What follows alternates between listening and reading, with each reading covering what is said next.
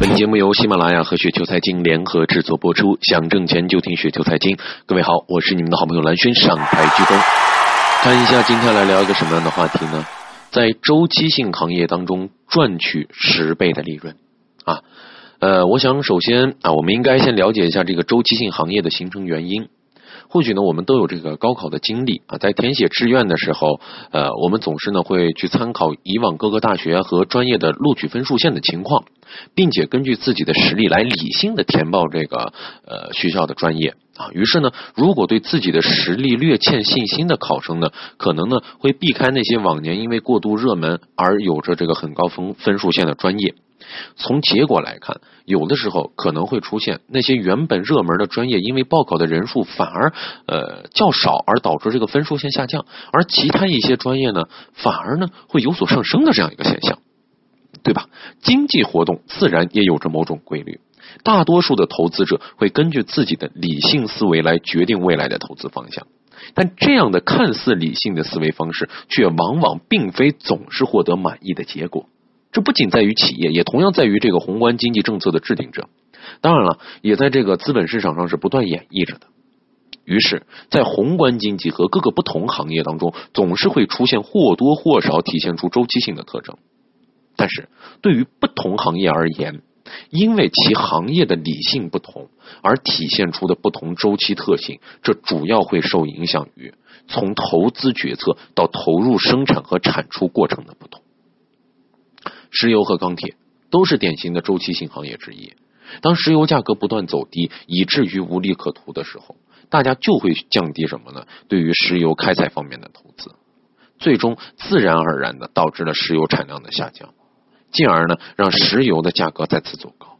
于是，企业经营者和投资者就会纷纷加大这一领域的投资。从以往来看，石油市场大约是三十年为一个完整的周期行业。这主要来源于什么？当人们决定再次投资这个石油行业的时候，从投资决策到勘探开采的时间总会比较长。同样，对于钢铁行业来说，它的周期可能会短一些啊，比如说是八年的时间，因为建一个钢铁厂所需要的时间呢，总要比勘探和开采石油要快一些。相对而言，消费品行业呢，几乎受不到周期性的影响啊，几乎受不到周期性的一个影响。事实上呢，如果是极度精明的投资者，那么应该在周期性行业低迷的时候就开始去投资了。这样呢，通常可以获得高额的回报。只是在现实的经济生活当中，只有极少数的经营者才会这么去做的。这和资本市场的投资者也非常的类似啊。即便我们知道这样一个道理，但实际情况是什么呢？大多数的投资者会在该行业已经变得过热的时候，才会想起投资这样的公司。这样导致的结果自然是，大多数的投资者只能获得平庸的收益，或者是以这个亏损来结束自己的投资生涯。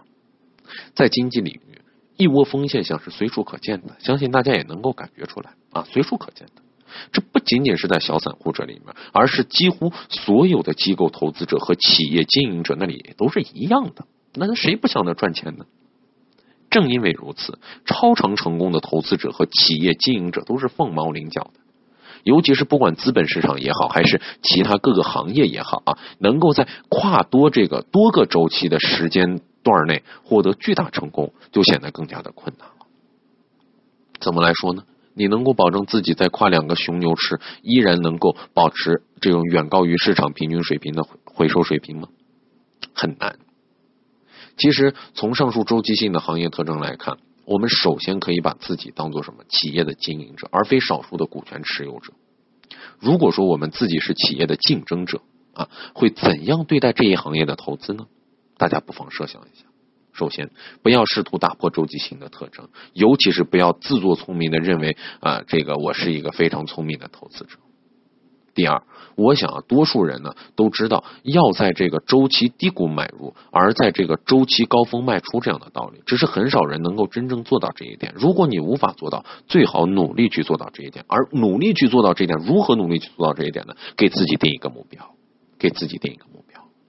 最后，在周期高峰期买入这个周期性行业的公司，就意味着你可能已经获得了收益，但你一定不是巨额收益，但你也有可能会受到亏损，因为你可能恰巧是在由高峰转向的时间段内买入的。所以说，大家一定要多加留意。好了，各位听友，如果说您觉得刚刚说的还是有点道理，或者还是有点意思的话，就请速速添加关注。当然，你也可以添加我们的微信公众号啊，直接搜索“雪球”，直接搜索“雪球”就可以了。我是好人，我很真诚，我是你们好朋友蓝轩，下期节目。